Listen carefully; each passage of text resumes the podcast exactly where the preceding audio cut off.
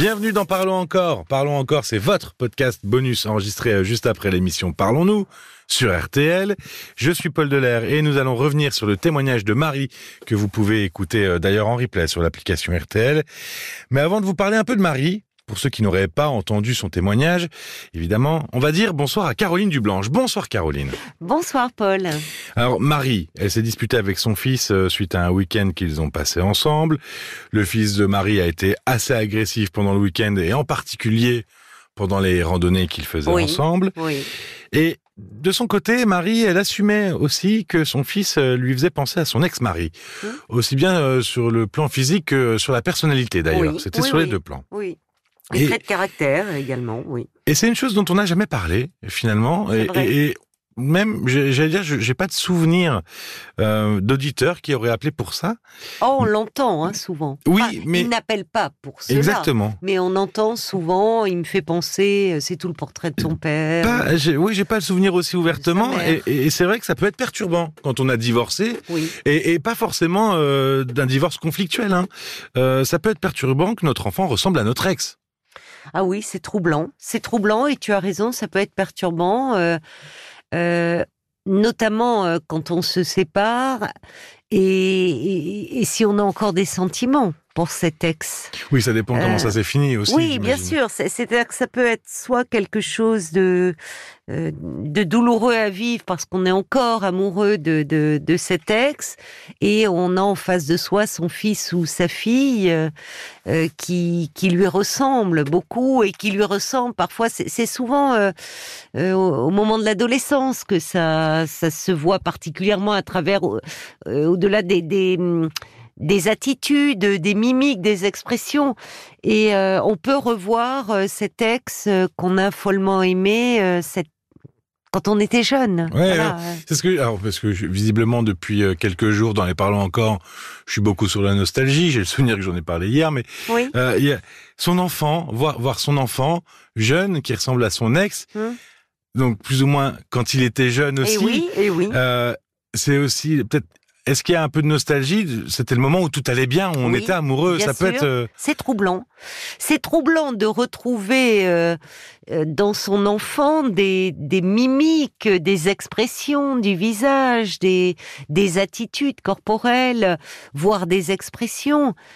Euh, et, et- et ça peut être un peu douloureux. Alors ça, c'est pour quand on est séparé et, et encore avec des sentiments pour cet ex.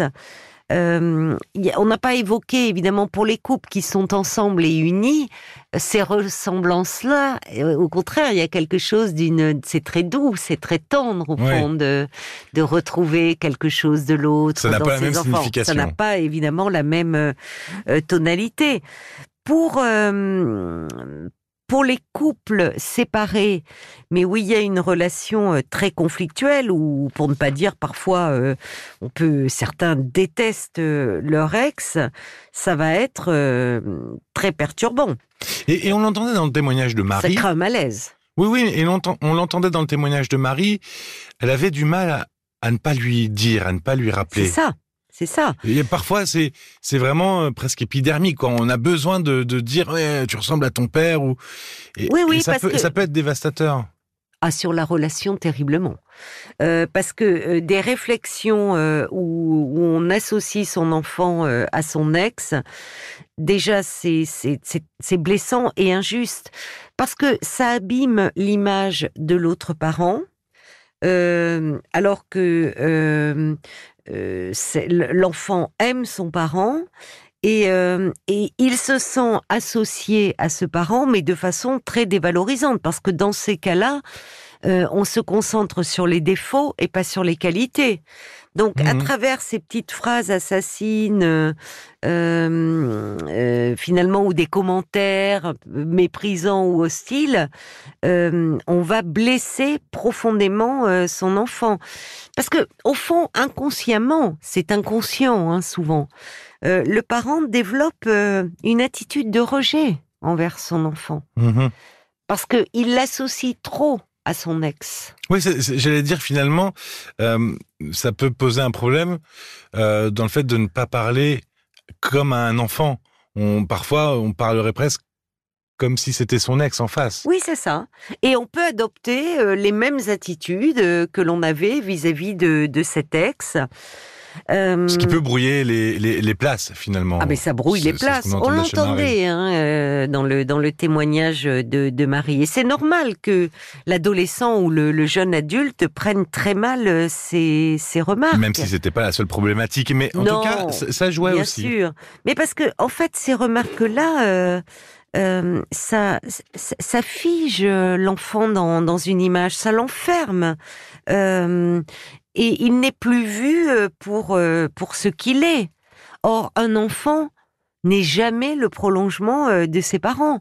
Quand bien même il a des points communs, une ressemblance physique, voire certains aspects dans le dans de, traits de, caractère. Oui, l'enfant c'est un individu à part entière. Mais c'est ça. Et c'est vrai qu'on le répète régulièrement dans, l'émission et dans les podcasts. Mais on voit à quel point parfois il y a une confusion.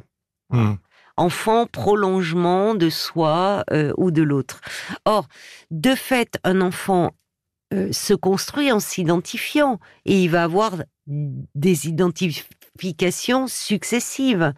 Un adolescent en plus euh, un moment peut, peut surjouer quand l'autre parent, et surtout s'il sait que l'autre parent est particulièrement détesté ou dévalorisé. ça atteint d'ailleurs. Euh, oui, donc il peut, il peut surjouer un peu des, des mimiques, des expressions, voire euh, adopter euh, la même passion. Bon, donc, mais, mais pour autant, le, le, risque est de le risque c'est de régler des, de toujours continuer à régler des comptes avec son ex à travers son enfant.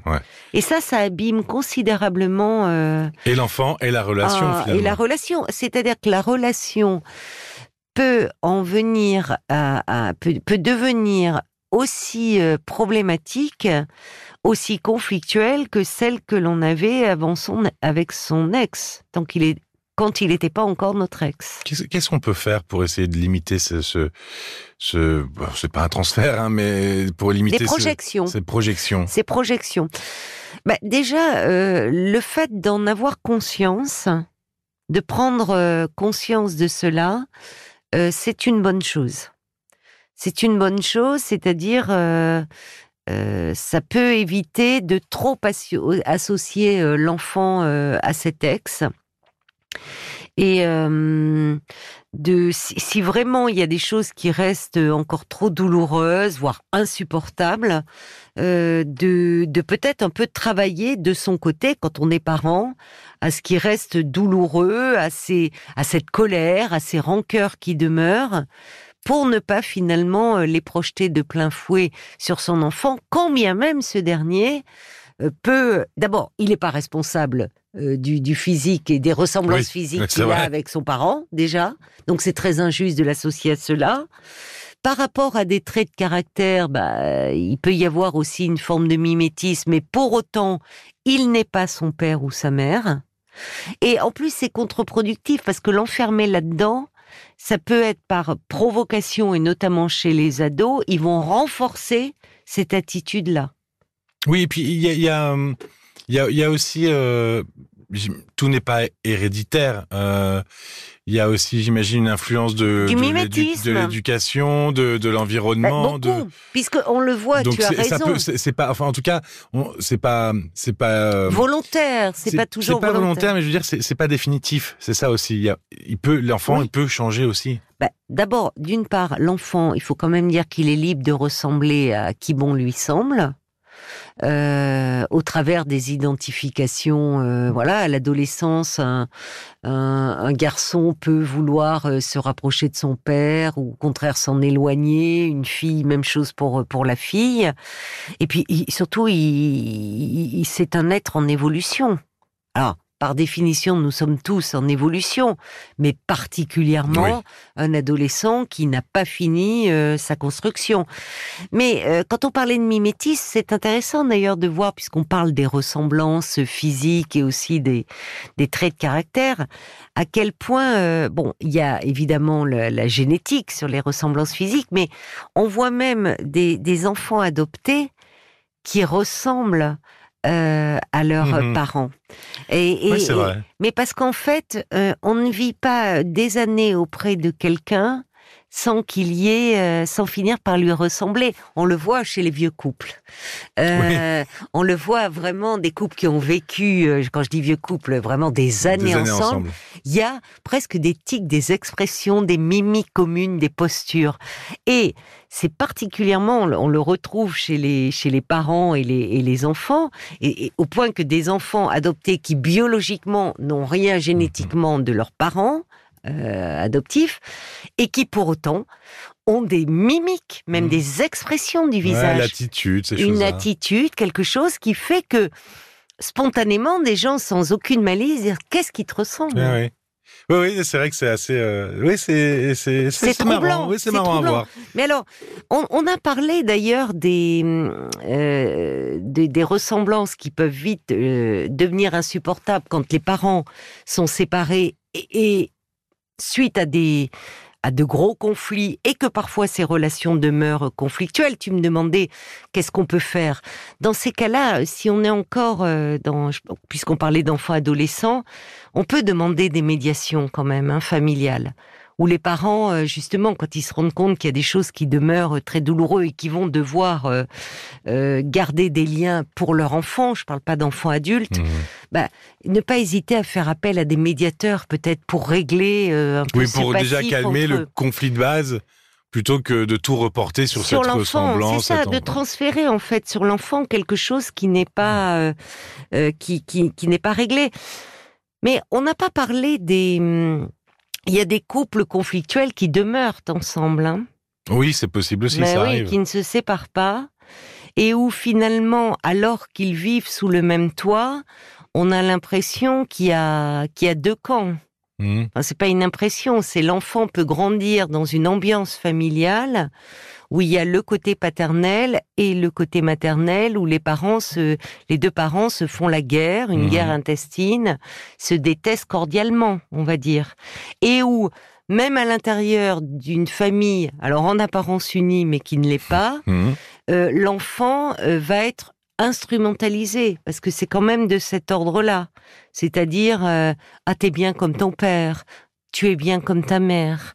Et ce faisant, c'est-à-dire qu'on utilise l'enfant Ouais. pour s'en prendre à son conjoint qui est encore présent sous le même toit. Mais ça, c'est dévastateur pour un enfant. Parce que c'est comme si on lui demandait de choisir un camp. Et il sait très bien que quand l'un des parents fait cette réflexion, c'est euh, Pour toucher l'autre, C'est finalement. pour toucher l'autre, mais c'est aussi très dévalorisant d'entendre parler de son parent de cette façon-là, et c'est dévalorisant pour l'enfant. Merci beaucoup, Caroline. Merci à toi, Paul. Euh, Si vous avez une problématique autour du divorce, hein, que ce soit pour l'éviter d'ailleurs, parce que c'est bien de le gérer avant, ou pour le gérer, eh ben vous pouvez en parler. Évidemment, vous pouvez nous écrire directement sur l'application RTL ou nous laisser un message vocal au 09 69 39 10 11. Tiens, Dans un autre genre, vous pouvez aussi euh, découvrir le témoignage de Nizar ce soir. Oui, oui, Euh, ce jeune homme perdu face à, à sa Oui, vie sentimentale et professionnelle qui s'écroule. oui. Euh, ça, Ça, ramène... rejoint vraiment ces problèmes de... Ouais. Pardon, je t'ai interrompu, mais on voit à quel point l'impact des violences intrafamiliales. C'est ça, ça le ramène à son enfance difficile avec un père violent. Oui. Il était euh, très touchant. Donc si vous avez encore un peu de temps devant vous pour écouter un podcast, eh ben je vous conseille celui-ci. Merci à vous, à très vite et prenez soin de vous. À très vite. Parlons encore. Le podcast.